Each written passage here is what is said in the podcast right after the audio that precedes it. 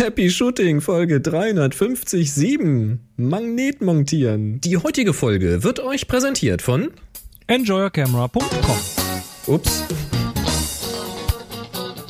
Hier ist eine weitere Ausgabe von Happy Shooting, der Fotopodcast. Da war mein Finger Alles so etwas okay? zu stark auf der Taste. Ja, das, ich habe das Band ein bisschen früh abgefahren. Nö, passt doch alles. Also ein bisschen tighteres Timing als äh, damals, ne? Ist doch immer gut. Es hat ein bisschen geklemmt, aber gut.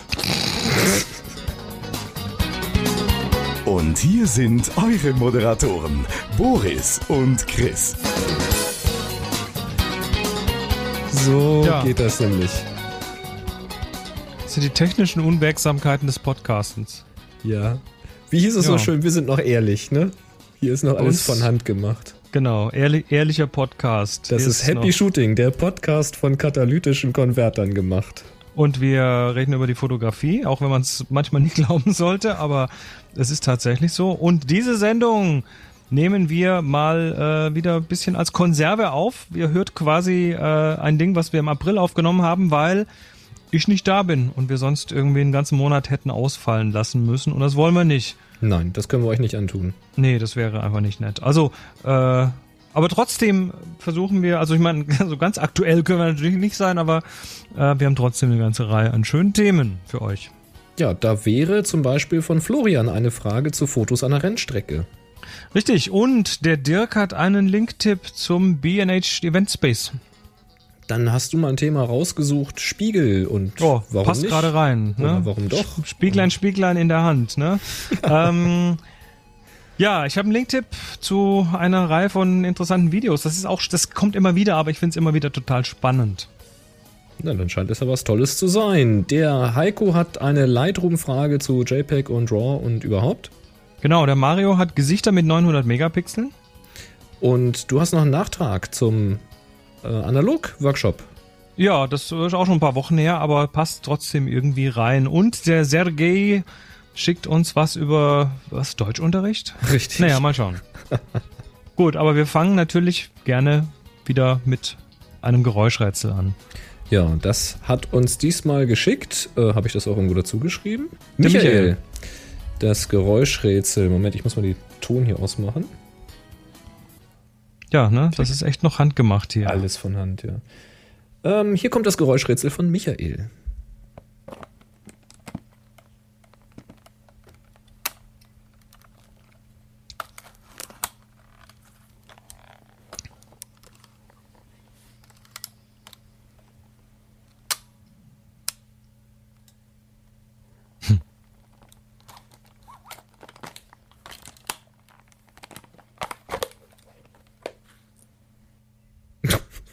Das ist doch schon wieder so ein Analog-Scheiß. Ja, mit Sicherheit. Mann. Irgendwas gebastelt ist. Plastikkamera. Ja, lassen wir uns mal überraschen. Ja, ich weiß nicht, was kommt. Gut, äh, normalerweise, wenn wir live aufnehmen, könnt ihr hier zuhören und äh, Fragen über Twitter und up.net hier reinwerfen. Das ändern wir jetzt wegen der Konserve so, ähm, dass wir diesmal ausnahmsweise mal Fragen direkt vom Chat zulassen. Also die, wie viel sind's denn gerade? Die 30 Leute, die im Chat sind, dürfen Fragen reinwerfen und wir werden sie zwischen den zwischen der Sendung so ab und zu mal rauspicken und gucken, was so kommt und ja, locker einstreuen sozusagen. Also lasst euch was einfallen. Gut, wir haben, was haben wir denn? Wir haben äh, was von Sergei bekommen. Ich hab, Was ist äh, ich hätte vorher noch einen Fotofakt anzubieten. Ach, du hast einen Fotofakt. Ja, habe ich gerade mal live gegoogelt. Drei- 3,57. ja, es ist äh, gibt Sag jetzt aber nicht irgend, sag jetzt aber nicht irgendeinen Fotoladen, der die Hausnummer 357 hat. Ja, nee, nicht ganz. Aber ich Nee. glaube, es gibt keine Nummer, die nicht ähm, schon von Manfrotto belegt wäre. So auch Aha. eine Manfrotto 357 Schnellwechseleinrichtung. Die, die machen das doch nur, damit wir sie dann hier nennen. Ja, oder? mit Sicherheit. Es ist eine Nachrüstung für Stative ohne Schnellwechselsystem. Ja, gibt Voll es. cool. Die kostet irgendwie um die 50 Euro oder so. So eine Schnellwechselplatte. Warum nicht? Gut, 357. Äh, jetzt aber Sergej schreibt, hallo Boris, hallo Chris, ich heiße Sergej. Ich wohne in Jekaterinburg, Russland. Ich, das macht mir viel Spaß, euren Podcast zu hören. Ihr macht das echt geil. Ich interessiere mich für alles, was die Fotografie und die deutsche Sprache angeht. Mhm. Deutsch zu lernen und von uns lernt man deutsche Sprache. Ganz gefährlich. Oh, sehr gefährlich. Äh, Deutsch zu lernen ist sehr interessant. Ich bin selbst seit 2009 im Bereich der Microstock-Fotografie tätig. Ich verstehe Deutsch mündlich nicht so gut, aber ich aber euch verstehe ich ziemlich gut, weil ihr über die Fotografie redet. Ah, das kenne ich von Englisch auch. Ja. So them themenbezogen, ja. ja, genau. Wenn der Kontext klar ist, dann versteht man das besser. Ist ja interessant. Aus diesem, wobei wir, wir, wir schlittern ja regelmäßig aus diesem Kontext raus, wie nichts Gutes. Wir vergrößern ihn. Ja, oder so. Wir vergrößern den Horizont. äh, Sergej schreibt weiter, aus diesem Grund will ich euch vielen herzlichen Dank sagen für die Fotografie und Deutschunterrichte. Mit freundlichen Grüßen aus Russland, Sergej und 321 Happy Shooting. Ist das, geil? Finde ich richtig klasse. Ist das cool? Also danke, Sergej, für diese E-Mail. Da habe ich mich richtig gefreut, sowas zu lesen. Das ist klasse. Und ich kann das so gut nachvollziehen, weil ich habe am Anfang auch viele äh, amerikanische Podcasts gehört, um mein Hören zu verbessern, also die fremde Sprache zu hören und zu verstehen. Und da habe ich natürlich dann auch Podcasts ausgewählt zu Themen, die mir dann was sagen, wo, wo ich die Inhalte kenne. Ähm, und das äh, trainiert unglaublich gut. Tja, und jetzt kann ich leider äh, nicht wirklich Russisch, aber Spasiba kann ich. Also, vielen Dank. Hm, Ne? Das, Das, muss man äh, doch mal das Mindeste. Spasiba. mehr als ich kann. Wahrscheinlich völlig falsch ausgesprochen, aber ich zeige zumindest guten Willen. Sehr schön. Ich kann, Ja, haben ich kann nur da wir- und niet, also so das Übliche halt. Ich, ich finde das natürlich jetzt auch ein bisschen gefährlich, was Sergej da macht. Ne? Er versucht jetzt hier, der, er lernt jetzt hier so Worte wie Magnet und Montieren. ähm, und ja, ne, das ist, das äh, wird, das wird quasi schwierig, weil wenn er jetzt Soll ich mal ein Magnet-T-Shirt machen oder was? Nein. Und wenn er, mach was du willst. Und wenn er jetzt dann quasi nach Deutschland kommt, äh, dann sagen die Leute, du redest aber wie dieser eine Typ, der da immer über Fotografie podcastet.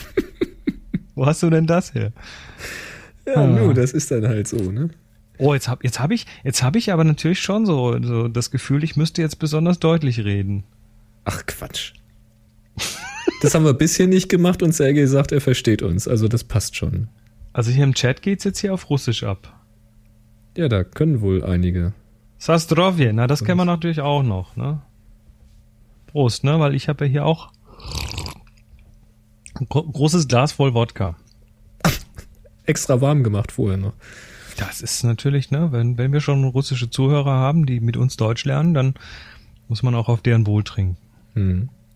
Ich glaube, Mhm. man muss sehr trinkfest sein, was ich so höre. Wenn man mit Russen zu tun Oh, hat. das sind aber, das sind aber Gerüchte, du. Das ist, äh, das sind so Stereotype. Ich glaube ja, ist dass, das so?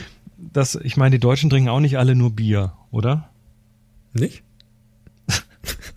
Doch, ich kenne, also dich kenne ich jetzt besonders. Also das, das, das, wo ich immer dran denke. Wenn ich denke Boris, dann denke ich, der säuft den jeden Tag. Der soll den ganzen Tag nur Bier eigentlich. Von morgens ne? bis abends, ne? Ja, so Und, Frühstücksbierchen. und alle fahren so dicke Autos. Und das trifft auf dich zu. Ja, in der Tat.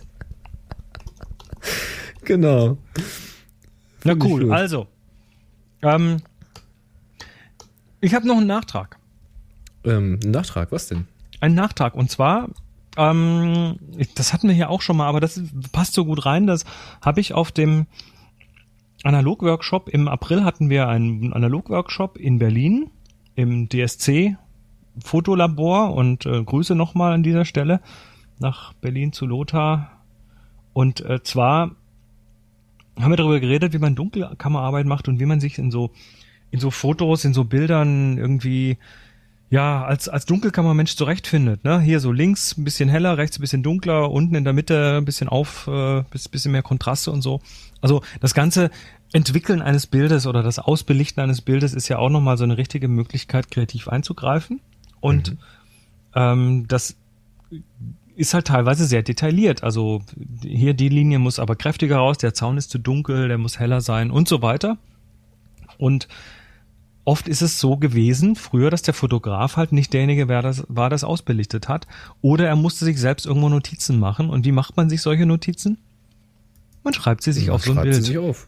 Man malt sie sich auf das Bild drauf. Das heißt, äh, man macht einen Abzug und dann schaut man sich den an und sagt, oh, an der Stelle muss heller. dann macht man einen Kringel drum und dann schreibt man hier dran, äh, an dieser Stelle eine Viertelblendenstufe heller. Dann mhm. macht man hier von links unten nach rechts oben irgendwelche Kringelchen und sagt an der Stelle abwedeln. Und so macht man sich dann irgendwie 20, 30, 40 äh, Markierungen auf Bilder und kann das hinterher dann nachvollziehen, was man getan hat. Oder kann das entsprechend einem anderen in die Hand geben und sagen, mach du mal. Und äh, das ist einfach toll, die dann mal zu sehen. Also das ist eine Web auf Petapixel ist das ein Beitrag und die zeigen einfach mal dieses Markup-Sheet, also da, wo dann beschrieben wird, wie man das Bild nachbearbeiten soll und das Resultat, was hinten rausgekommen ist. Und ähm, ja, andere Zeit, andere Arbeitsweise, aber extrem cool zu sehen, wie die da teilweise doch noch ganz schön heftig eingegriffen haben. Ja, finde ich cool, sowas mal zu sehen. Das ist ja quasi Rezepte schauen, ne? Im Prinzip ja, genau. Finde ich schon, finde ich cool. Mhm. Ja, also das äh, nur mal so in den in den Shownotes verlinkt, äh, speziell für die Teilnehmer des Analog-Workshops, aber auch für all, alle anderen, die einfach mal Interesse haben, wie sowas gemacht hm. wurde oder manchmal eben auch noch heute gemacht wird im Analogen. Witzig. Ja, sehr schön. Äh,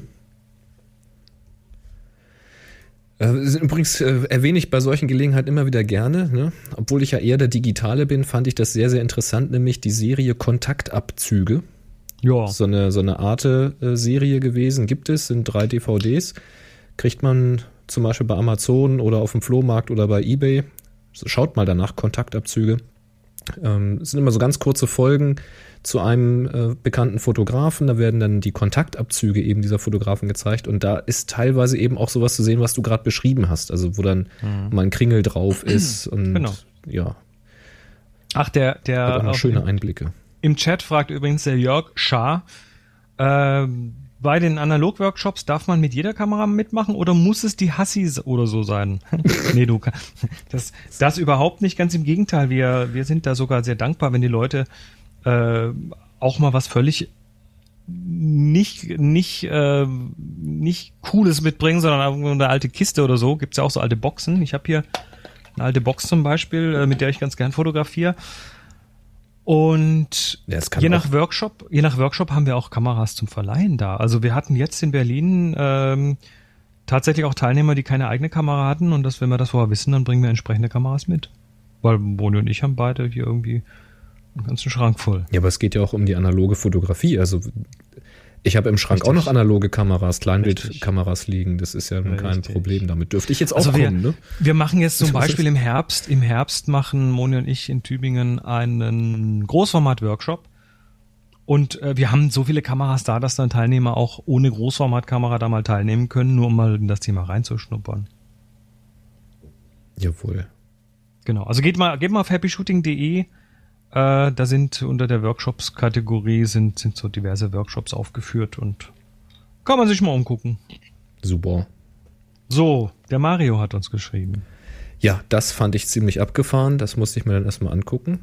Und zwar geht es um Gesichter mit 900 Megapixeln. So viel zu 6 Megapixel sind genug. Mein, mein Gesicht hat gar keine 900 Megapixel.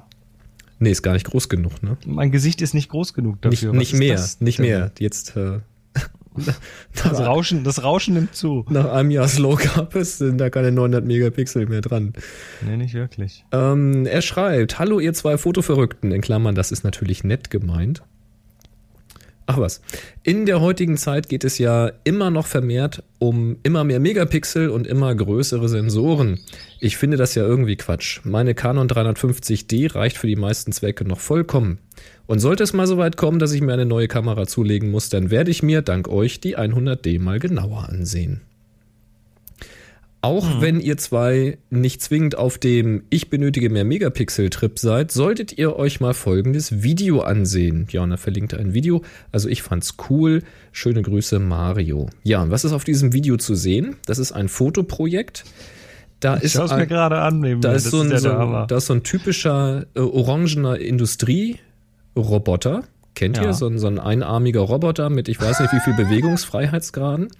Und der hat eben vorne als Werkzeug eine Kamera montiert. Und zwar- montiert. Siehst du, da ist es Ja. wieder. Sergei, Sergei, komm, glaub es nicht, das heißt montiert, nicht montiert, okay? ist montiert ist die da. Nämlich eine 5D. Eine, Deutsch lernen mit Boris. ja, nu, eine 5D Mark II ist da vorne drauf. Auf diesem Roboter mit einem 180 mm Makroobjektiv. Mhm. Und dieser Roboter macht jetzt folgendes: der macht eigentlich nur Gesichtsporträts. Das heißt, da sind dann ähm, Freiwillige, die setzen sich dann auf einen Stuhl, sitzen auch möglichst lange, möglichst ruhig. Ich sage gleich mal, wie lange, das, äh, da staunt man. Und dieser Roboter fährt jetzt quasi zeilenweise das Gesicht ab mit diesem Makroobjektiv, ist ganz nah dran und macht ein Bild nach dem anderen. Hatte ich ja Angst, dass der Roboter irgendwann spinnt und mir die Kamera ins Gesicht haut. Ja, wenn der so ein Eigenleben entwickelt, ne?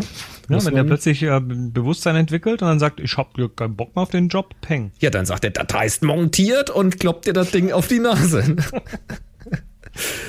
ja, also da werden Gesichter fotografiert und zwar wirklich nur die Gesichter, also nicht irgendwie eine Ganzkörperaufnahme, nur ein Gesichtsporträt aus 600 Einzelaufnahmen.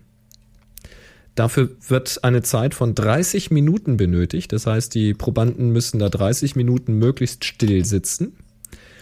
Und aus diesen 600 Einzelausnahmen wird dann quasi ein großes Panorama zusammengerechnet und dann hast du ein Gesicht mit 900 Megapixeln. Der Fotograf oder der Künstler spricht da auch von Gesichtskartografien, weil also dann wirklich ja jede Pore quasi schon fast zum Subjekt wird. Ähm, ziemlich beeindruckend, cooles Projekt. Die Fotos werden dann wohl auch relativ groß äh, ausgedruckt dargestellt und ausgestellt. Fand ich beeindruckend. Also da irgendwie so ist äh, Mond ein, mit tapezieren. ein enormer Aufwand für so ein Porträt. Ich glaube, das machst du so aus der freien Hand in der Qualität nicht. Das ist äh, so ein bisschen beängstigend, ne? wenn du plötzlich dann jede Pore in deinem Gesicht so im, im großen Detail siehst. Ja, da muss man sich vorher schon überlegen, ne? Ja. Ob man, ob es gerade der richtige Tag ist oder ob man vorher noch mal irgendwie drei Liter Wasser trinkt oder so. Coole Sache auf jeden Fall. Aber wenn man, wenn man Technikspielzeug hat, ne? So, Ja. so einen kleinen Industrieroboter hat ja auch jeder. Ne? Das ist ja, gehört ja zur Standardausstattung. Ach, da gibt's doch bestimmt irgendwas bei Pearl, oder? Also der, der, der war mit Sicherheit gesponsert von der Firma ABB, weil da stand groß drauf. ja, wahrscheinlich. Und war auch sehr deutlich im Video zu sehen. Also ich vermute mal, dass das, ähm, ja, dass die ihm den wahrscheinlich gestellt haben. Dafür hat er dann irgendwie das Video gemacht. Na, aber ich glaube, da steckt auch schon eine Menge Organisation dahinter. Also wenn du sowas Ja, machen klar. willst, das muss schon, muss schon geplant sein. Du musst die Leute finden, die dann auch die Erlaubnis geben, das dann so darzustellen. Und, boah, und, und da, da mal drauf zu kommen. Also wie, wie kommt man auf so eine Idee?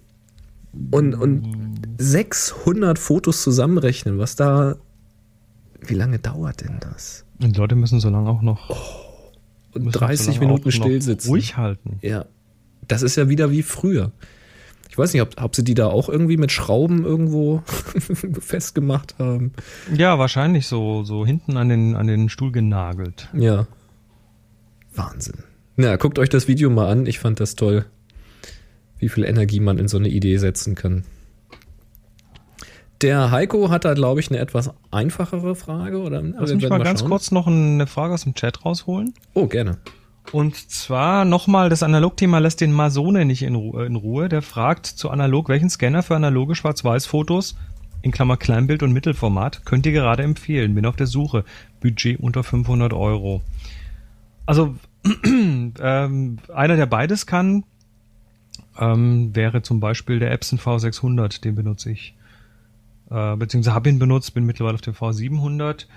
Ähm, der ist für Mittelformat völlig klasse. Für Kleinbild, ja, kriegst halt so um die 5 Megapixel aus so einem Bild realistisch raus. Ähm, reicht in der Regel aus. Und ähm, solltest, und der, der kostet auch nicht viel, ne? V600, den kriegst du für, ich sag mal, um die 200 Euro oder so. Ähm, ansonsten, wenn du ein bisschen mehr ausgeben möchtest, der kann dann allerdings nur Kleinbild, äh, ist der Reflektor RPS 7200. Und der zieht dir Filme durch, also Kleinbildfilme komplett durch. Brauchst du also nicht mal klein schnibbeln, sondern kannst einfach eine Rolle auf der einen Seite ranflanschen, auf der anderen Seite kommt's wieder raus. Und der kostet aber dann, glaube ich, zwischen 400 und 500 Euro, kann aber kein Mittelformat. Das wäre so momentan der, der Tipp. Hm. Und ansonsten zum Thema Scannen, wir haben auch schon immer wieder mal in der Sendung drüber geredet. Also geh mal auf happyshooting.de und gib da in die Suche einfach mal das Wort Scannen ein und schau mal, was da so an Sendungen rausfällt. Ja, Scan, Scanner, so Da haben wir schon, da haben wir schon relativ ausführlich sogar drüber geredet. bestimmt. So, jetzt aber der Heiko. Jetzt, Hitler. Ja, jetzt, äh. So, genau. Der Heiko, der schreibt: Hallo Chris, hallo Boris. Zunächst einmal vielen Dank für den super Podcast. Ich gehöre zu den Hörern, die nach und nach auch die alten Folgen hören. Um dabei nicht der Zeit hinterher zu laufen, gibt's donnerstags immer die neue Folge zwischendurch. Juhu. Ja, so kann man es auch machen. Ein Patchwork an Happy Shooting Folgen sozusagen. Ich habe heute eine Frage an den Master of Lightroom Workflow. Damit bist wohl du gemeint, Chris. Das ist dann, ja, okay. Ne? der, der Titel, äh, ja. Ja, also Macht wenn- den ganzen Tag nichts anderes. Wenn du schon hier, wie hast du es genannt, super Ja, Supercharge Your Lightroom Workflow. Genau. Yay! Dann bist du natürlich auch der Master of Lightroom Workflow, ist doch klar. Ja, ich ich, ich nehme ich nehm den Titel jetzt mal an, das ist okay. Jawohl, ja. Also er schreibt weiter. Bislang fotografiere ich hauptsächlich in JPEG, um Platz zu sparen. In den meisten Fällen reicht das JPEG auch. Ab und an vermisse ich dann aber doch den Dynamikumfang eines RAW-Files. Daher fotografiere ich nun RAW und JPEG. Lightroom importiert beide Dateien. Nun möchte ich, nachdem ich die Bilder gesichtet und aussortiert habe, die RAWs der Bilder löschen, bei denen mir das JPEG reicht. Hier sollen dann die JPEGs in Lightroom verbleiben. Eine entsprechende Funktion habe ich in Lightroom, in Klammern Version 4, nicht gefunden. Hast du eine Idee für einen entsprechenden Workflow? Vielen Dank schon mal und macht weiter so, Heiko. Das, Das ist äh, knifflig, ne? Das ist knifflig, weil du kannst in Lightroom entweder einschalten, dass er die, die RAWs und die JPEGs zusammenlässt. Sprich, der zeigt die dir dann auch nur als ein Bild an. Mhm. Oder du hast hier in den Settings, in den Preferences, gleich im ersten Tab hast du, ja auf Englisch heißt Treat JPEG Files next to RAW Files as separate Photos. Das heißt, ähm, du bekommst dann zwei angezeigt, einmal das JPEG, einmal das RAW. Also was du natürlich tun kannst, ist, das tatsächlich auch so zu machen. Du, du klickst an, also ich, ich, ich denke jetzt nur mal laut, ich habe es mir noch nicht wirklich gründlich überlegt, aber dass du jetzt quasi dann tatsächlich die JPEGs und die RAWs äh, als separate Dateien behandeln lässt in Lightroom und dann entsprechend dir die löscht, die du davon nicht haben möchtest. Also sprich die JPEGs oder die RAWs. Hm. Das müsste ja eigentlich klappen, weil wenn er sagt, Natürlich als, als das, separate Datei, dann kann man eine von beiden kicken. Ne? Also das, das wäre so die Idee. Und äh, jetzt kannst du dir natürlich noch so ein paar Filterchen bauen, dass du sagst, zeig mir mal nur alle JPEGs an vom letzten Import oder zeig mir mal nur alle RAWs an oder lass dir über, äh, über Command J kannst du dir ja die, die Ansicht in deinem Grid konfigurieren. Das heißt, du kannst sagen, zeig mir bitte die, die Extension oben an, dann siehst du gleich, ob es ein JPEG oder ein RAW ist in der Übersicht. Und auf die Weise kann man dann schon irgendwie, ja, ja Es ist halt, der Regel- ich mein- du, du hast dann halt im Grid immer zwei, das gleiche Bild zweimal. Ne? Und du hast natürlich die beide Bilder dann immer auf der Karte. Ich könnte mir aber folgenden Workflow vorstellen, der das auch in irgendeiner Form so halbwegs umgeht oder einfach macht und Platz spart. Nur, also wie, ich denke es nur noch mal laut. Also wer, wer da bessere Ideen hat, möge sie mir sagen. Aber warum schießt du nicht alles in RAW, wirfst sie nach Lightroom rein und nimmst dann die, die du nicht in groß aufbewahren willst und rechnest die dann mit Lightroom um nach JPEG und lässt die gleich wieder in den Katalog importieren. Und dann kannst du die RAWs rauslöschen. Das heißt, Und dass du dann Du quasi hast- nur die Dubletten hast, wo du auch hinter das RAW wegwerfen willst, sozusagen. richtig. Mhm. Und äh, das kannst du dann auch über irgendeinen Filter dir quasi so zusammenbauen, dass du dann den letzten Import und davon nur die JPEGs anguckst oder nur, nur die RAWs. Also dann hättest du halt zum Beispiel die Möglichkeit zu sagen, hm, also ab Lightroom 5 gibt's ja diese Smart Previews, äh, äh, Quatsch, diese, diese, diese, nee, nicht Smart Previews, diese, du kannst ja äh, verlustbehaftete DNGs rechnen lassen. Mhm. Das heißt, du könntest dir deine RAW-Files in ein, äh, verlustiges DNG umrechnen lassen. Das ist dann immer noch ein RAW, hat immer noch diesen Dynamikumfang, ist nur nicht mehr ganz so optimal, weil es ein bisschen verlustig ist, aber, Ja, aber in den JPEG. meisten Fällen ist es auf jeden Fall deutlich besser als JPEG. Ja. Und dann hast du relativ handliche Dateien, die aber immer noch RAW sind. Und du kannst ja, wie gesagt, beim Exportieren kannst du sagen, importier mir die gleich wieder mit in den Katalog. Damit sind die da. Also da kann man sich sicher so einen Lightroom äh, Workflow zusammenstückeln, der einem dann trotzdem den Platz spart. Also wer da Ideen hat, geht doch mal auf happyshooting.de und schreibt das als Kommentar in die 357. Das könnte ich mir ganz interessant vorstellen, da mal so ein paar Ideen zu sammeln, was ihr da vielleicht an Workflow-Ideen habt. Ich habe es nur bisher so nicht gebraucht, weil ich habe halt den Platz und wenn ich, wenn mir der Platz auf der Platte zu klein wird, dann werfe ich halt irgendwie Gibt es eine größere Platte? Oder? dann gibt's halt eine größere Platte. Also das äh, ist für mich irgendwie. Hat mir jetzt, Aber das- hat mir jetzt gerade gestern, heute irgendwie mein Schwiegervater erzählt, dass sie ähm, Seagate oder wer das ist, jetzt eine 5 Terabyte Platte rauswirft. Ah, doch. 5 Terabyte. Also ich bin noch nicht mal bei 4 angekommen. Das, das heißt, du könntest jetzt auch mal locker deine 2 Terabytes irgendwie auf 3 oder 4 upgraden und die sind nicht mehr wirklich teuer. Ich habe keine Richtig. Ahnung im Moment, ich habe schon lange keine Platten mehr gekauft, was die kosten, aber ähm, lass mal schauen. Eine 4 Terabyte Platte zum Einbauen, 4 Terabyte Western Digital, 140 Euro. ja. Das ist nicht vier, vier, vier fucking Terabyte. Ich glaube, eine Dreier kriegst du schon für unter 100. Also Drei Terabyte. Ja, für unter 100. Ja, nee, ne? Da, das, das Problem hast du dann immer, wenn du solche Datenmengen dir zugestehst, also sprich solche Platten reinschraubst, dann du, du musst den Platz ja mehrfach vorhalten, weil du willst ja die Daten dann irgendwo auch sichern. na klar. Also brauchst du da noch irgendwie so eine externe große Platte und dann möchtest du vielleicht noch irgendwie spiegeln. Also ich habe meine ähm, meine Bilderplatte ist eine gespiegelte, das heißt, da sind zwei davon da, falls mal eine stirbt, dass ich trotzdem weiterarbeiten kann. Das heißt, ich habe irgendwie dreimal den Plattenplatz. Für jedes Bit, was ich habe, brauche ich drei Bits, um das irgendwo ein- einigermaßen zu sichern und dann noch irgendwo online für ein Online-Backup. Mhm. Ja. Tja, so ist es. Aber trotzdem, wenn man sich das mal ausrechnet, so am Platzverbrauch, Also das, das Ding ist, äh, der Platz, Platz ist nicht mal das Thema, aber du brauchst dann natürlich auch mehr Zeit, das alles zu managen.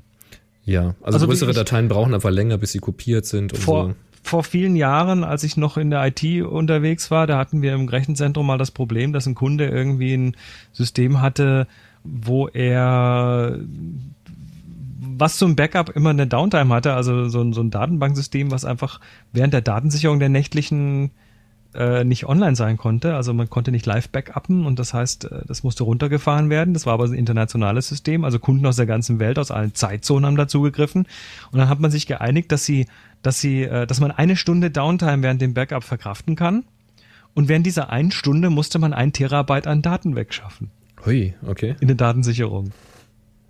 Und das, der einzige Weg, wie das ging, war dann tatsächlich parallel dazu ein zweites System aufzubauen, wo man dann quasi ein Backup erstmal auf, auf andere Festplatten gemacht hat, also von Festplatte zu Festplatte über die schnellstmögliche Anbindung, die es da gab. Mhm. Das war dann so eine, so eine Fiber-Channel-Geschichte irgendwie.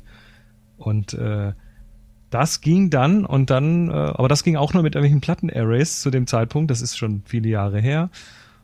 Und ja, in einer Stunde ein Terabyte wegschaffen. Ist heute, kann man das wahrscheinlich einfacher machen, aber die Durchsetzung ja, mit SSDs und so Zeug, aber das gab's da alles noch nicht. Wir haben früher von einem Büro im dritten Stock ein ganz, ganz langes serielles Kabel runter ins Erdgeschoss gelegt und dann ging das von so einem neunpoligen Seriellanschluss zu dem anderen und da haben wir Laplink gestartet und dann hast du auf der linken Seite den einen Rechner, auf der rechten Seite den anderen Rechner und dann hast du gesagt kopieren und das hat halt gedauert, bis da so eine 20 Megabyte Festplatte kopiert war. Megabyte. Ja, das waren noch Zeiten. Nicht so ein Gelusche wie heute hier. Da muss man sich was montieren. Da muss man erstmal was montieren, ne? Zum Beispiel sowas hier. Happy Shooting, der Fotopodcast. Werbung. Yes, es gibt Werbung und zwar hat uns unser Lieblingssponsor Enjoy Camera, unser einziger Sponsor, aber trotzdem, wir lieben ihn über alles. Ähm, ja, hat hier zwei, zwei Gadgets rüberwachsen lassen. Ähm, das sind keine Unbekannten. Das ist einmal der Black Rapid. Und zwar, also dieser Gurt, ne, kennt man, den man so digital über den Körper äh, hängt Was, und dann hängt digital? die Kamera so dran. Du meinst diagonal. Habe ich digital Du hast digital, ja. Wie hängt man Ein sich denn gut Digitalgurt, digital ne? über den Körper? Im Gegensatz zum Analoggurt ist das ein Digitalgurt. ja. Ja, und zwar ist das die Sportversion, die Sportversion und äh, der hat da noch so einen Zusatzriemen, wo man ihn so unterm Arm festmachen kann und dann sitzt der auch bei irgendwie Klettern, Bergsteigen, sonst wie, äh, sitzt der da gut am Körper und haut nicht ab. Also man kann damit, damit äh, wie war das, Tennis spielen, reiten und schwimmen. Ja, schwimmen vielleicht nicht. Schwimmen. Egal. Ähm, das ist also, das ist einmal der, der, der Black Rapid. Äh, die Spielzeugladenteilnehmer kennen's. Den kann man im Laden nämlich schon ausprobieren. Und was er mir dann dazu gegeben hat, das ist hier der kleine, ähm, wie heißt der jetzt? Lockstar. Lockstar, genau, der Lockstar. Das ist ja mal ein smartes kleines Gadget. Also du hast an diesem Black Rapid, hast ja unten so einen Karabiner dran. Also erstmal hast du den Riemen und dann läuft auf dem Riemen so, ein, so eine Metallschnalle.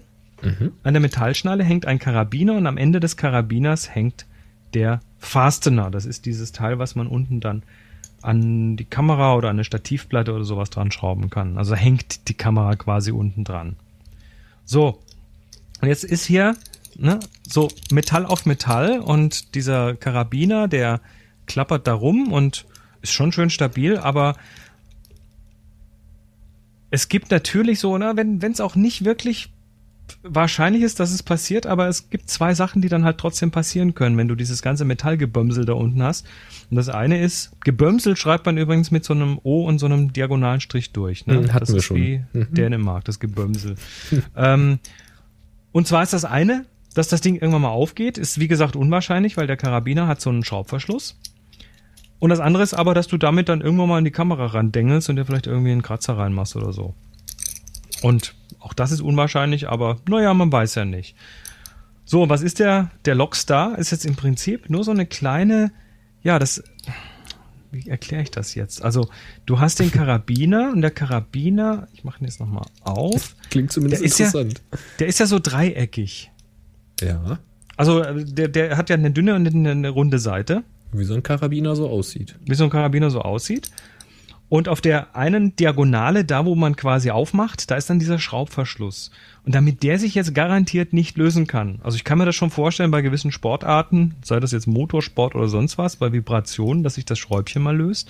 Ähm, damit das nicht passieren kann, gibt es jetzt so ein Plastikteil, was du auf der gegenüber von dieser aufmachbaren Karabinerseite klickst du das rein und jetzt ist das wie so ein Deckel mit so einer Aussparung für diese Schraube, den du dann so klick draufklickst auf den Um die Karabiner. Schraube zu fixieren. das ist jetzt eine quasi eine Karabinerhülle, die man so drum macht. Aha. Damit wird jetzt die Schraube fixiert und der Karabiner ist rundrum einfach noch so ein bisschen, ja, eben eingebettet.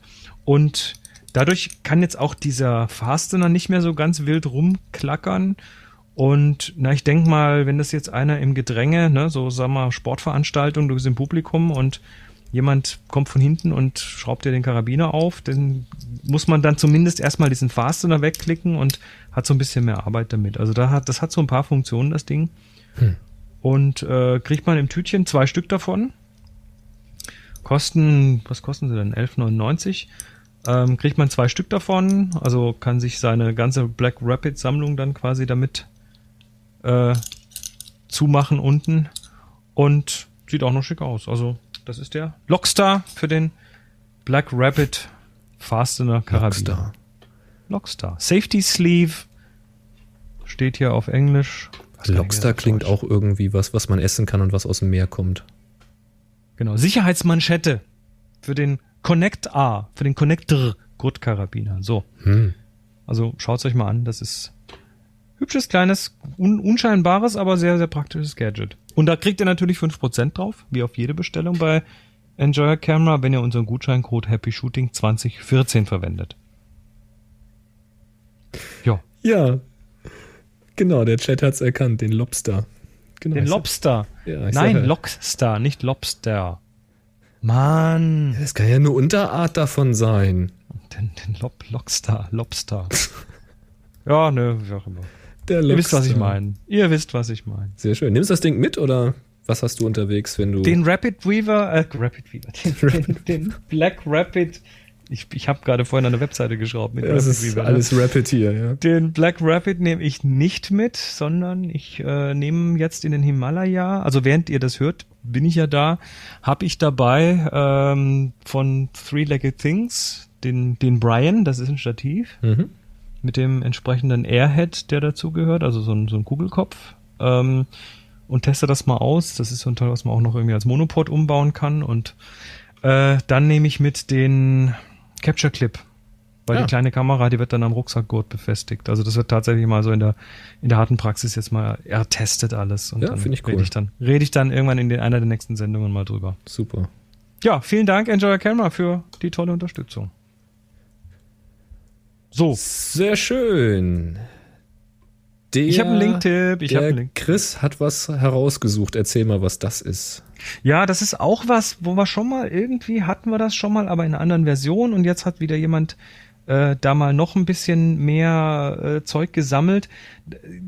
Es gibt ja so diese diese immer mehr so Highspeed-Kameras, so Highspeed-Videokameras, mit denen man einfach mal mit 5000 Frames pro Sekunde oder mit äh, Oder mehr. 7000 Mhm. Frames pro Sekunde mal eben so ein so ein so ein Bewegungsablauf mal ein bisschen zeigen kann und ja, ne, das äh, tauchen immer mehr davon auf, so Videos, die dann zeigen, wie denn dieser Bewegungsablauf in einer Spiegelreflexkamera ist.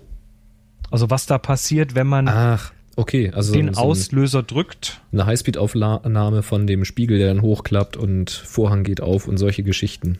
Genau. Da hatten wir mal Videos, richtig. Und das ist wieder. Da hatten wir eins- mal Videos und das ist jetzt einfach mal so eine Sammlung. Da hat mal jemand zusammengesucht. Ach, das finde ich gut. Ähm, das ist auch von letztem Jahr der Blog-Eintrag, also wahrscheinlich gar nicht so hochaktuell, aber ich sitze da dann trotzdem immer wieder davor und denke mir, schade, ha- hast ja schon mal gesehen, aber ich gucke sie mir halt doch normale an, weil das ist faszinierend, was da für ein Ballett stattfindet, wenn die, äh, der Auslöser gedrückt wird und dann die, die Blende zugeht und dann hinten der Spiegel hochklappt. Und dann klappt ja nicht nur der Spiegel hoch, sondern es klappt hinterm Spiegel der zweite Spiegel an den Spiegel ran, der die, die, die, die, den Fokus macht. Und äh, dann siehst du hinten den Vorhang, wie er, der erste Vorhang losgeht und dann äh, irgendwann folgt der zweite Vorhang. Und wenn das alles rum ist, dann äh, klappt der Spiegel wieder runter und dann geht wieder die Blende auf und dann siehst du plötzlich mal, was da für Kräfte walten, weil das ist nicht nur Spiegel klappt, sondern nee, Spiegel klappt, schlägt an am Anschlag, bounce zurück, schlägt wieder an, bounce wieder zurück. Also da ist auch so ein Sprrr-Ding irgendwie zugange,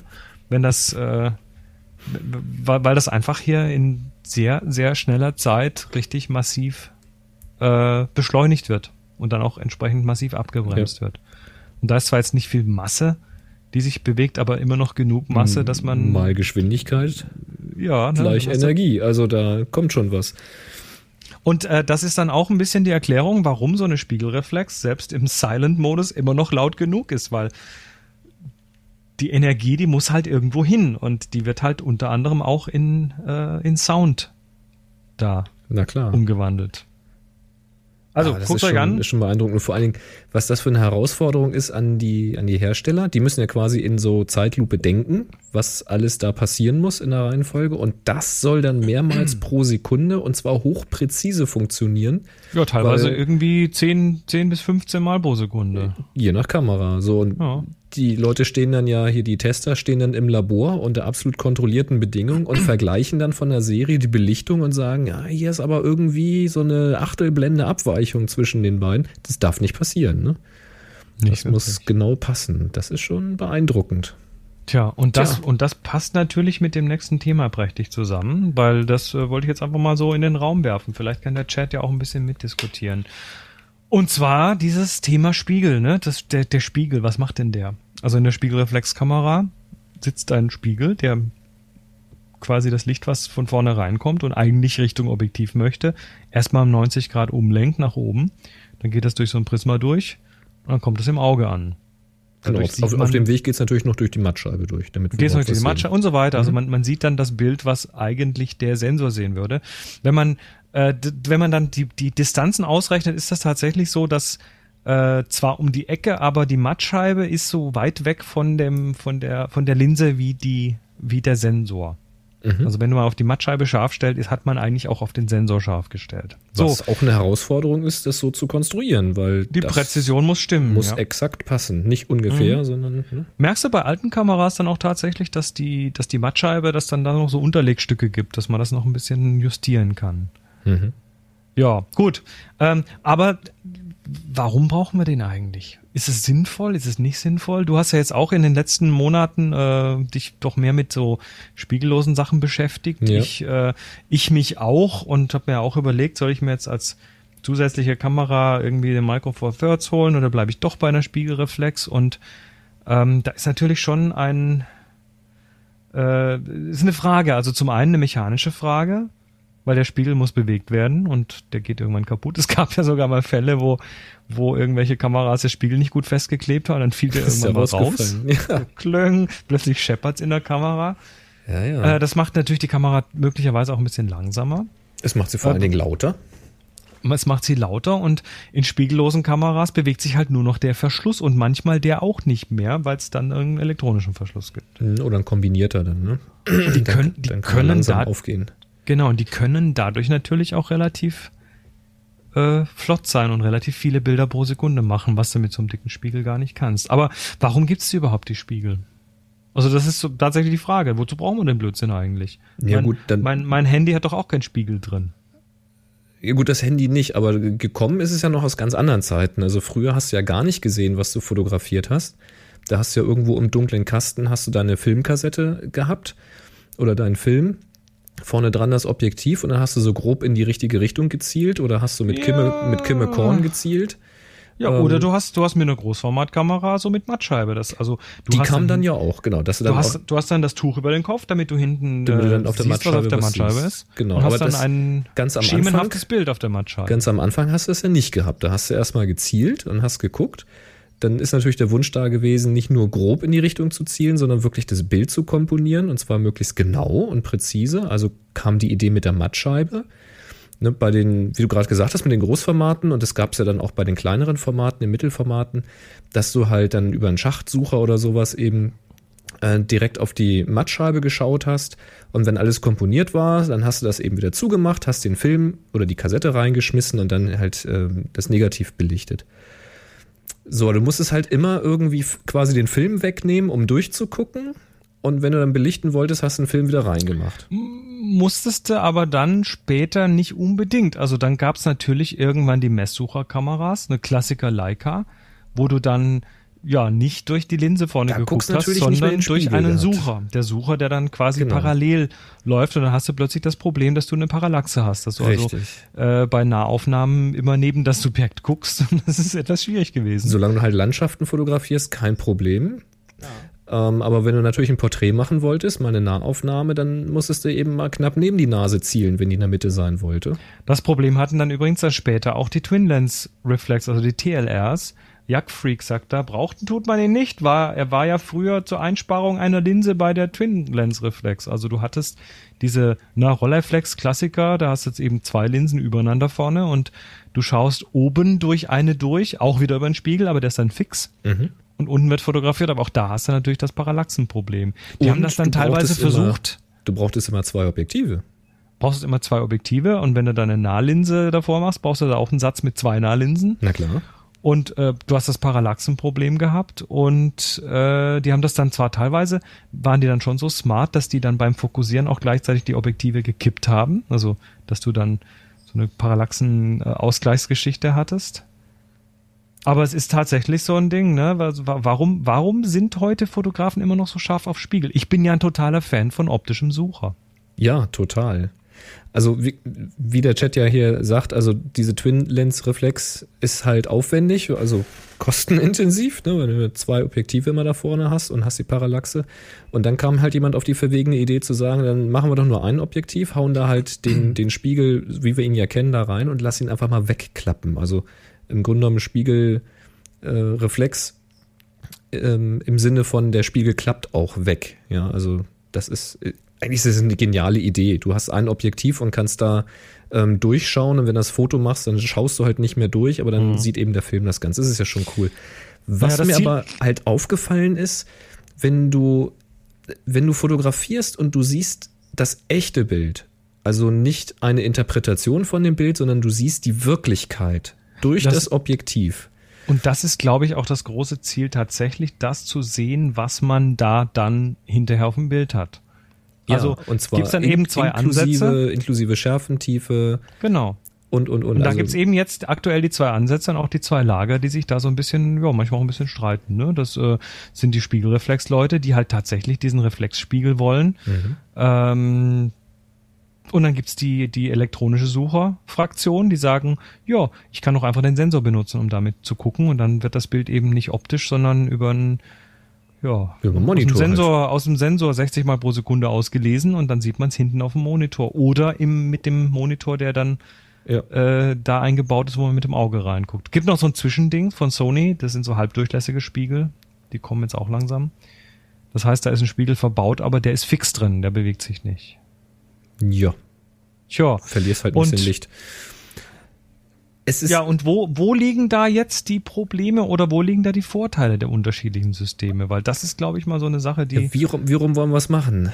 Ähm, wollen wir sagen pro Spiegel, also Vorteil, Vorteil Spiegel oder wollen wir sagen Nachteil Spiegel? Ist doch egal. Also Vorteil Spiegel, nö, lass uns das positiv angehen. Das also positiv. Vorteil, Vorteil Spiegel, sage ich jetzt mal, ähm, Lichtgeschwindigkeit. Ja, verzögerungsfreies Bild. Du hast überhaupt keine, also keine messbare Verzögerung beziehungsweise ne, halt Lichtgeschwindigkeit. Was da vorne reinkommt, ist im selben Augenblick auch im Auge. Richtig. Also das ist absolut keine Diskussion. Das Ding ist Echtzeit, ja, definitiv. Das, was du siehst, siehst du da auch tatsächlich. Ähm, so schnell wie du die Kamera schwenkst, so schnell wie du gucken kannst, siehst du eben auch das Bild. Da schliert nichts, ähm, da hakelt nichts, da ruckelt nichts, da rauscht nichts. Es ist äh, genau das, was man gerade draußen sieht. Ähm, das ist allerdings auch der Nachteil. Es ist genau das, was du gerade draußen siehst. Wenn du draußen gerade nichts siehst, dann siehst du auch nichts. Also wenn du wenig Licht hast, dann siehst du eben einfach auch tatsächlich nicht viel. Ähm, auch wenn du dann hinterher eine Belichtung von 10 Sekunden oder sowas machst und man durchaus was sehen könnte nach 10 Sekunden, wenn du durch den Sucher schaust, also durch den Spiegel schaust, dann siehst du unter Umständen nichts. Also fokussieren wird dann schwierig, ne? So in der Dunkelheit. Ja, wobei, wobei die Spiegellosen an der Stelle dann auch ein Problem haben. Wenn da nichts ist, dann kann man auch auf nichts fokussieren. Ähm, Nachteil Spiegel. Und zwar hat das wieder mit, der, mit dem Kameramodell zu tun und mit dem, wie viel man ausgibt. Aber ganz klar, äh, kein 100% Sucher. Du siehst halt manchmal nicht das ganze Bild. Das kommt das jetzt aber aufs Modell an, ne? Sagte ich, das kommt aufs Modell an. Ähm, manche Hersteller sind da ein bisschen großzügiger, andere sind da konstruktionsbedingt etwas geiziger. Also Canon ist da ein bisschen geiziger und mhm. da kriegst du dann teilweise tatsächlich nur so ein 95 bis 98 Prozent Sucher. Ist aber, glaube ich, generell so 100 Prozent wirklich erst eine höhere Preisklasse. Ne? Den hast du aber bei der Spiegellosen immer den 100 Prozent Sucher, weil die zeigt dir hinten auf dem Bildschirm erstmal an, was da draußen ist und das geht bis zum Rand an alle Pixel ran. Mhm. Tja. Äh, Vorteile spiegellos, Vorteile elektronischer Sucher ist natürlich die Möglichkeit, mehr einzublenden als bei einer Spiegelreflex. Du hast bei einer Spiegelreflex klassischerweise am unteren Bildrand vielleicht noch drumherum ein bisschen Informationen über, also außerhalb des Bildes, über Belichtungszeiten, Blenden und so weiter. Mhm. ISO, Belichtungskorrektur und das war's dann aber meistens schon. Bei den Spiegellosen kannst du dann eigentlich ins Bild einblenden, was du möchtest. Histogramm zum Beispiel. Also ein Histogramm. Sehr hilfreich. Oder eine Wasserwaage. Oder eine Überbelichtungswarnung. Oder äh, du kannst äh, den Kontrast erhöhen, um dann besser scharf stellen zu können. Zum Beispiel. Und du kannst dafür sorgen, dass das, was eingeblendet wird ins Display, immer richtig rum zu lesen ist, egal wie du die Kamera hältst, also hochformatig oder querformatig. Den Text kannst mhm. du immer lesen schon praktisch. Es ist schon total praktisch. Und wie, wie gesagt, von wegen, von wegen, und wenn nichts da ist, kann nichts fokussieren. Wenn nach zehn Sekunden etwas zu sehen sein wär, wäre, siehst du auf dem Display trotzdem was, weil die halt einfach den, den ISO dir in dem Sucher, auf dem Suchermonitor einfach hochpumpen zum Beispiel. Und dann mhm. siehst du halt zwar ein verrauschtes oder ein etwas rauschenderes oder vielleicht ein etwas hinterherziehendes und schlierendes Bild, aber du siehst tatsächlich etwas. Also das ist, das hat schon fast so Nachtsichtcharakter. Du kannst mhm. dann wirklich in der Dunkelheit etwas sehen und ein Bild komponieren. So, das kannst du jetzt aber natürlich auch mit der ein oder anderen Spiegelreflex machen, indem du dann dort diesen Live-View einschätzt. Das ja. macht dann nämlich genau das. Das nimmt dann den Spiegel, klappt den hoch, macht den, den, den Verschluss auf und nutzt den Sensor, um da eben auch ein Live-Bild zu zeigen hinten. Also du hast das bei vielen Kameras dann doch. Mhm. So, was ist ja, wobei, was wobei das natürlich dann, wenn, wenn du Live-View einschaltest, dann bist du natürlich schon wieder in Richtung elektronischer Sucher, weil wozu dann noch den ja, Spiegel, natürlich. wenn du eh mit dem Live-View arbeitest, ne? Ja, und äh, das ist tatsächlich was, so eine übrigens, Mischung. Es gibt Situationen, in denen ich ein Live-View gerne verwende. Stichwort Live-View und äh, was mir halt bei, dem, bei der Spiegellosen ganz gut gefallen hat, eben auch in dem Suchermonitor, die Lupe. Also wenn du tatsächlich manuell fokussieren willst und du hast dann eine Bildschirmlupe. Das heißt, du zoomst tatsächlich in das Bild hinein, mit guter Qualität wohlgemerkt, und kannst dann wirklich auf Details manuell scharf stellen.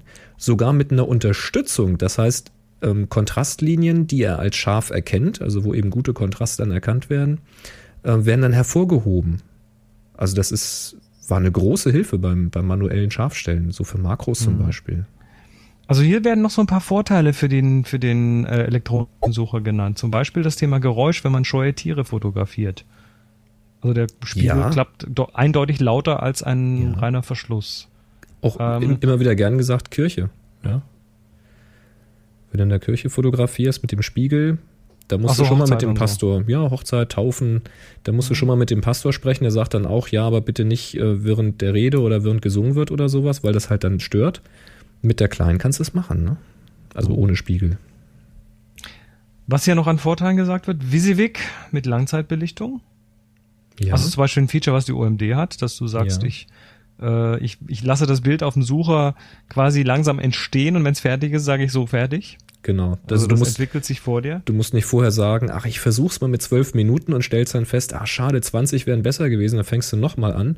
Sondern du siehst nach zwölf Minuten, also du siehst jede Minute oder alle zehn Sekunden siehst du, wie sich das Bild entwickelt und dann sagst du nach zwölf Minuten, ah nee, komm, ich lass nochmal fünf. Hm. Na, und das ist schon, schon praktisch. Ja, und dann äh, versuche gerade mal parallel zu lesen. Schwarz-weißes Live-Bild. Auch so eine Sache. Schwarz-Weiß hat ja schon seine Eigenheiten, wenn es darum geht, wie hell werden welche Farben dargestellt und wie, mhm. wie, wie kann ich auch ein bisschen lernen, was, ähm, wie sich Schwarz-Weiß verhält. Und das kannst du natürlich total gut lernen, wenn du dir das Live-Bild in Schwarz-Weiß anschaust. Richtig. Tro trotzdem bist du natürlich also ich glaube, wir kommen nicht zu einem Fazit, was ist besser oder was nicht. Ich glaube, das soll es ja auch nicht sein. Aber ähm, ich, ich merke es immer öfter. Ich liebe es, das Live-Bild zu haben, also das, das unverzögerte optische Bild zu haben, sprich den, den Pfad über den Spiegel. Das reale Bild. Mhm. Ich nutze es aber immer öfter dann eben auch mal den Live-Modus äh, zu verwenden, um zum Beispiel ja, nachts irgendwo scharf zu stellen von Hand oder ähm, irgendwelche Sachen zu tun, die eben nur mit Live-View gehen, zum Beispiel einen schwarz-weißen Preview zu bekommen. Also mhm. alles hat seine Vor- und Nachteile. Was mich persönlich noch ein bisschen mehr bei der Spiegelreflex hält, ist dann eben das optische Bild, was unverzögert kommt und ich habe trotzdem die Wahl, zumindest einen Teil davon von dem spiegellosen äh, Electronic Viewfinder zu bekommen, indem ich einfach den Live-Modus anschalte. Was halt echt klasse ist, wenn du spiegellos bist und du hast den Suchermonitor.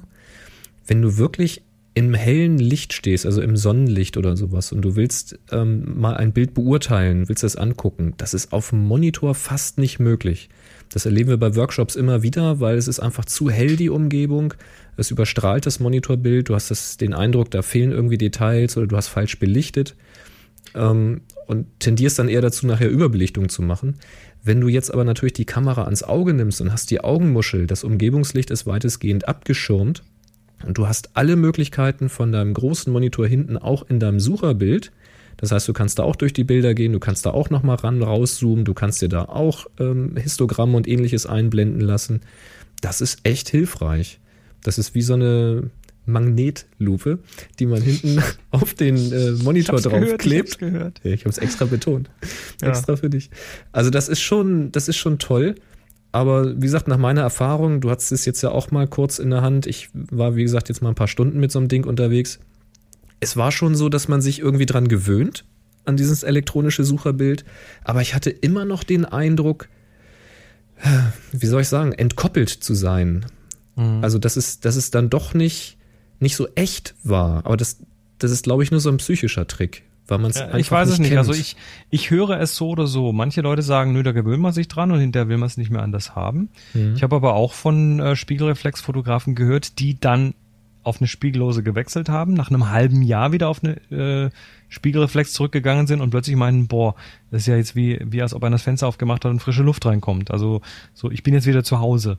Mhm. Ich weiß nicht, ob das jetzt an der Referenz, an deinem, an deinem Frame of Reference liegt, also das, was du gewöhnt bist, oder ähm, ob das allgemein so ist, das maße ich mir jetzt auch nicht an, das irgendwo äh, deuten zu wollen, weil ich bin eh, ich, bin eh eingefärbt als alter Spiegelreflexmensch. Also ich werde mich wahrscheinlich nie ganz an das ganz Spiegellose gewöhnen.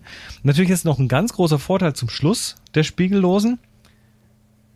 Der Spiegel nimmt Platz weg und bei denen eben nicht. Das heißt, ja. du kannst dadurch deutlich kleinere Kameras bauen.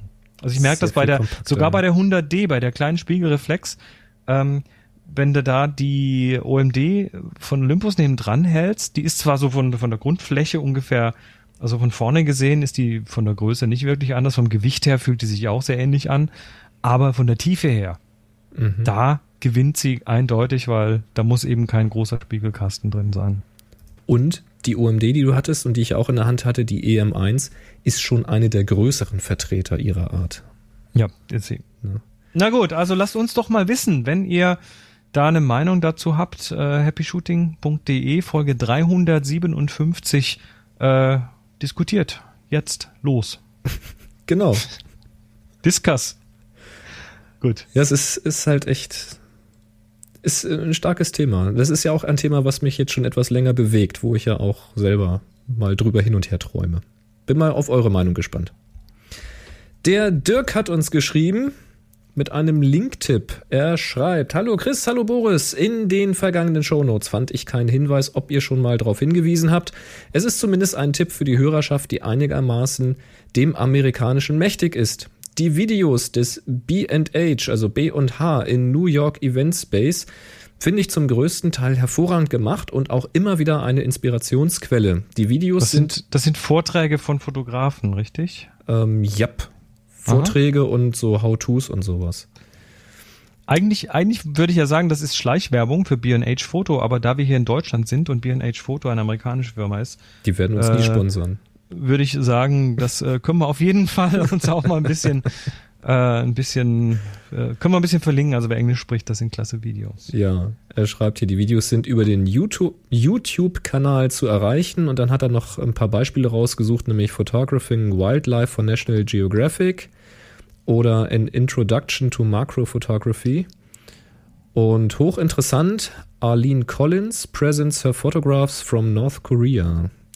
Mhm. Also ja, durchaus ich glaube, spannender als so manches Fernsehprogramm kann man sich mal reintun. Ja, vor allem bekommt man dann auch so die Geschichten dahinter. Weißt du, das ist dann nicht nur das Bild, sondern dann erzählt der Fotograf auch noch, was er ja, da gemacht hat und warum. Ganz genau. Ich verlinke diese Videos mal. Und da gibt es noch deutlich mehr. Also klickt da einfach mal ein bisschen rum. Ja, den Kanal kann man einfach mal abonnieren, denke ich. Und geht mal irgendwie dann die nächsten Tage einfach nicht aus dem Haus, sondern mach, mach dann hier Video gucken. Sagt dem Chef, das geht jetzt nicht. Muss Fotos gucken, Videos gucken, wie auch immer. So, und dann hat uns der Florian was geschickt. Das spricht er gleich direkt selbst. Nämlich hat uns ein Audioboo geschickt. Das könnt ihr auch. Geht mal auf audioboo.fm, audioboo.fm. Gibt auch Apps für Android und iPhone, iOS generell. Ähm, da könnt ihr einfach etwas aufnehmen mit dem eingebauten Mikrofon und dann das Ganze abspeichern und vergesst nicht den Tag Knollepolle. Äh, dazu müsst ihr einfach in den Beschreibungstext von eurem Audioboo ein Hashtag, also dieses Rautezeichen, Lattenzaun, Gartenzaun, wie auch immer ihr es nennen wollt, Doppelkreuz ähm, und dann dahinter Knollepolle, wie man es spricht, mit Doppel-L und Doppel-L. So, und er hat Folgendes geschickt. Hallo Boris, hallo Chris, Florian hier aus Düsseldorf. Ich höre einen Podcast äh, schon fast von Anfang an und äh, ihr habt es geschafft, mich von einer Point-and-Shoot zu einer Spiegelreflex zu bringen. Eine 1000D, die ich mir damals aus Versehen bei eBay geshoppt habe. Ähm, bin ich sehr glücklich mit. Das 50er Festbrennweitenobjektiv ist mein Lieblingsobjektiv. Jetzt zu meiner Frage. Und zwar eine Freundin von mir hat demnächst einen ähm, Renntag gebucht. Sie ist im Renntaxi mit einem Porsche auf der Rennbahn das Ganze möchte ich in äh, Bild und Video festhalten. Die GoPros für das Auto, zwei Stück, äh, das ist gesetzt. Ähm, rund um die Rennstrecke möchte ich allerdings auch noch Fotos und Videos machen. Dafür habe ich mir die 100D Chris äh, Geheimwaffe ausgesucht und die Frage ist, welches Objektiv würdet ihr empfehlen? Als ähm, Zoom-Objektiv quasi oder als Festbrennweite für Weiteraufnahmen. Was haltet ihr von Stativ? Möchte ich ein Dreibeinstativ haben oder wie sieht es aus mit einem Luftstativ? Wichtigste Frage überhaupt. Hat jemand ähm, aus der Community damit Erfahrung oder so etwas schon mal gemacht? Das wäre ganz interessant zu wissen. Dann danke ich euch schon mal im Voraus. 3, 2, 1, Happy Shooting. Oh, da kann man jetzt sehr viel drüber erzählen.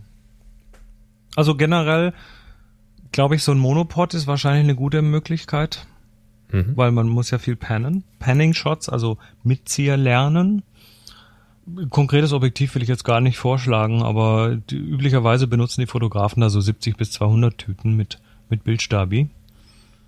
Ähm, Vorsicht beim Panning, also beim, beim Mitzieher, dass der dass das, äh, dass das Objektiv dieser, dass, dass die Bildstabilisierung es auch kann, weil da gibt es so verschiedene Modi, wo man das einstellen kann. Und dann hat es natürlich ein bisschen damit zu tun, von wo fotografierst du. Fotografierst du von einer Ecke, wo die Autos auf dich zukommen oder bist du eher seitlich und versuchst die dann im Vorbeifahren zu bekommen oder alles gleichzeitig? Also gibt es viele, viele Ansatzpunkte und viele Möglichkeiten, sich da ein bisschen auszutoben. Also ich habe noch nicht an der Rennstrecke fotografiert, aber wie ich da rangehen würde, ich, ich denke mal, dass, ähm, dass ihr da wirklich an die Rennstrecke ran könnt, wenn man da sowas gewinnt. Äh, das Pennen, was Chris beschreibt, also mitziehen, das klappt natürlich am besten, wenn der irgendwie so vor dir vorbeifährt und nicht gerade auf dich zukommt. Ähm, das wird auch mit dem Fokussieren etwas einfacher.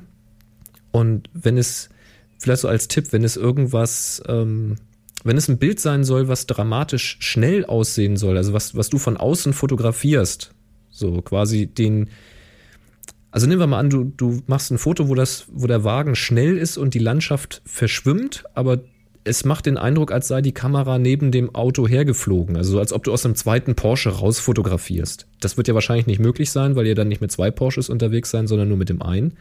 Vielleicht habt ihr aber noch äh, so fünf bis zehn Minuten extra Zeit zum, zum Fotos machen. Der Porsche muss nämlich gar nicht schnell fahren. Das reicht völlig, wenn der ganz langsam fährt oder sogar geschoben wird und du es hinkriegst, die Kamera zum Beispiel an dem Porsche zu montieren. ähm, oder oder sie mit gleicher Geschwindigkeit nebenher zu bewegen. Also was weiß ich, äh, habt ihr ein Fahrrad da, habt ihr ein Skateboard da oder habt ihr ein anderes langsameres Auto, was ihr da kurz nebenher schieben dürft oder sowas, dass du hinten im Kofferraum liegst oder auf der Ladefläche sitzt und äh, der Wagen, der Porsche dann so langsam hinter dir hergeschoben oder ganz langsam hinter dir hergefahren kommt. Wenn ihr nämlich beide mit derselben Geschwindigkeit unterwegs seid, also die Kamera und der Porsche, und das wie gesagt, das kann Schritttempo sein, dann mach einfach eine längere Belichtungszeit. Also gegebenenfalls, ähm, wenn es wirklich ein heller Tag ist, dann guck mal nach einfachen Graufiltern oder sowas. Und dann machst du eine längere Belichtungszeit von vielleicht einer Sekunde oder zwei. Und ähm, dadurch wird eben diese langsame Bewegung optisch zu einer sehr, sehr schnellen Bewegung. Und das ist deutlich ungefährlicher, als jetzt irgendwie bei 250 äh, so ein Foto zu machen. Masone fragt, ob der Porsche ein Stativgewinde hat. Ähm, nee, glaube ich nicht, aber es gibt äh, zum Beispiel so auch eine Möglichkeit, so Saugnapf-Stative äh, dran zu machen. Oder und sowas. so Klemmstative, so für, für ähm, Fenster und sowas. Genau. Gibt's alles.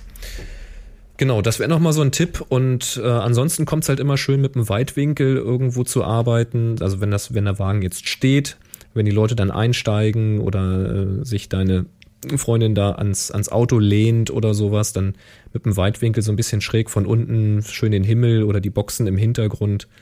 So ein bisschen, ja, ein bisschen was ähm, dynamisch Dramatisches, so Geschwindigkeit, Action. Ja. Das kommt dann ganz gut. Also so würde ich es versuchen. So, wir haben noch was aus dem Chat.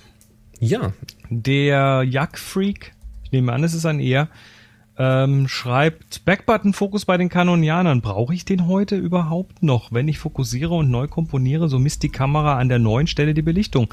Wenn ich die Matrixmessung für die Belichtung anhabe, ist alles in Ordnung. Würde ich nun bei aktivem Backbutton-Fokus und wenn auch noch Spottmessung eingestellt ist, folgendes machen können. Fokus, dann einen anderen Punkt anvisieren, U. Und dann hört der Satz auf. Ähm, ja. äh, also nochmal ganz kurz, haben wir auch schon ein paar Mal drüber geredet. Backbutton-Fokus ist, wenn du die Kamera so umstellst, das geht also bei Canon in den Custom Functions, bei Nikon lässt sich das auch meistens irgendwo einstellen, ähm, dass du quasi mit, auf, auf dem Auslöser nicht mehr fokussierst, sondern nur noch Belichtung misst und hinten mit dem Daumen dann äh, mit dem rechten an der Taste quasi scharf stellst. Also die Scharfstellen, das Scharfstellen, das Belichtung messen voneinander entkoppelst.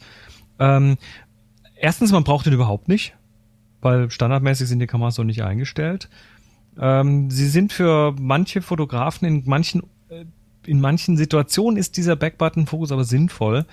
Äh, zum Beispiel benutze ich den sehr gerne, wenn ich porträtiere. Da hatte man dann bisher immer so äh, mittlerer Fokuspunkt, fokussieren aufs Auge, umkomponieren, abdrücken. Und wieder fokussieren aufs Auge, umkomponieren, abdrücken. Fokussieren aufs Auge, umkomponieren und abdrücken. Und dann bist du ständig so mit der Kamera am Hin und Her wackeln. Könntest aber rein theoretisch einfach sagen, ich fokussiere mit dem Knopf auf der Rückseite einfach mal aufs Auge und dann bleibt der Fokus da. Und dann brauche ich nur noch belichten, belichten, belichten, belichten. Dann habe ich einfach mehr, ja, ne, dann, dann ist das ein bisschen mehr gestreamlined. Und da gibt's genügend andere Ecken, wo das auch sinnvoll ist. Mhm. Zum Beispiel, wenn Ähm, Pferde an dir vorbeireiten und du weißt, wo sie vorbeireiten, weil Ja. die immer dasselbe Pattern reiten, dann fokussierst du eben einmal, wenn das Pferd vorbeikommt, an die richtige Stelle. Und wenn du selber da stehen bleibst und die Pferde da stehen bleiben und du jetzt nicht gerade irgendwie mit einer Blende 1,8 und einer Schärfentiefe von 5 Zentimetern oder sowas arbeitest, dann ist es auch mal egal, ob die ähm, äh, 20 Zentimeter vor oder zurück äh, da an dem Punkt vorbeilaufen. Du hast den Fokus dann gesetzt und musst Yep. nicht dauernd die Taste gedrückt halten, sondern kannst dann einfach wieder den Bildausschnitt wählen, komponieren, aufs nächste Pferd warten und abdrücken. Sehr, sehr praktisch. Coole Sache, ne? Jo, also ich möchte es nicht Und- mehr missen. Und das nächste Mal, wenn einer, wenn, wenn du irgendwo unterwegs bist und sagst, machst du mal ein Foto von mir, dann kriegst du lauter unscharfe Bilder. das kann dann der, passieren. derjenige das dann nämlich nicht kann. Alles schon gehabt. Ja, da Gut, muss man dann dran denken. Würde sagen, wir, ups, jetzt habe ich aus Versehen, das mache ich wieder an. Ich, ich mache hier gerade irgendwelche, streiche irgendwelche Sachen durch in unserem Dokument. So, Ja. wir sind fast durch, wir haben aber noch was aufzulösen. Ja, und zwar unser Geräuschrätsel von Michael.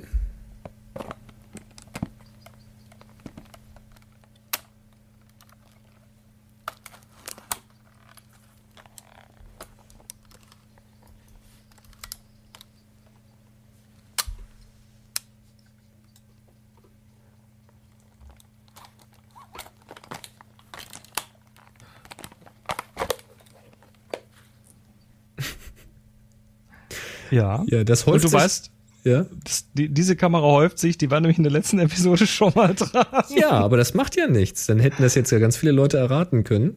Aber das klingt Ja. ganz anders, fand ich. Tja, wisst ihr noch, welcher letztes Mal dran war? Die Polaroid Land Model 350. Genau, er schreibt ja auch vor ein paar Folgen noch als Fotofakt, jetzt als Geräuschrätsel. So schaut's aus. Man hört das Aufklappen, also Deckel, Suche, Objektiv, spannen, auslösen und wieder zusammenklappen. Jawohl. Jo. Tja, ne, doppelt hält besser, ne? Das ist ja dann quasi äh, so, der, der, der Lerneffekt erhöht Und das sich. letzte Mal stimmt auch nicht, weil das ist ja eine voraufgezeichnete Sendung. Ja, aber das ist die, die in der Ausstrahlung äh, letzte Woche passiert ist. Achso.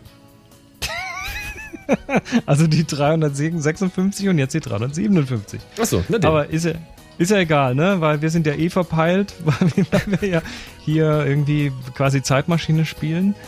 Und äh, deshalb machen wir jetzt hier den Deckel zu. Wünschen euch noch eine schöne Woche und, und allzeit gutes Licht.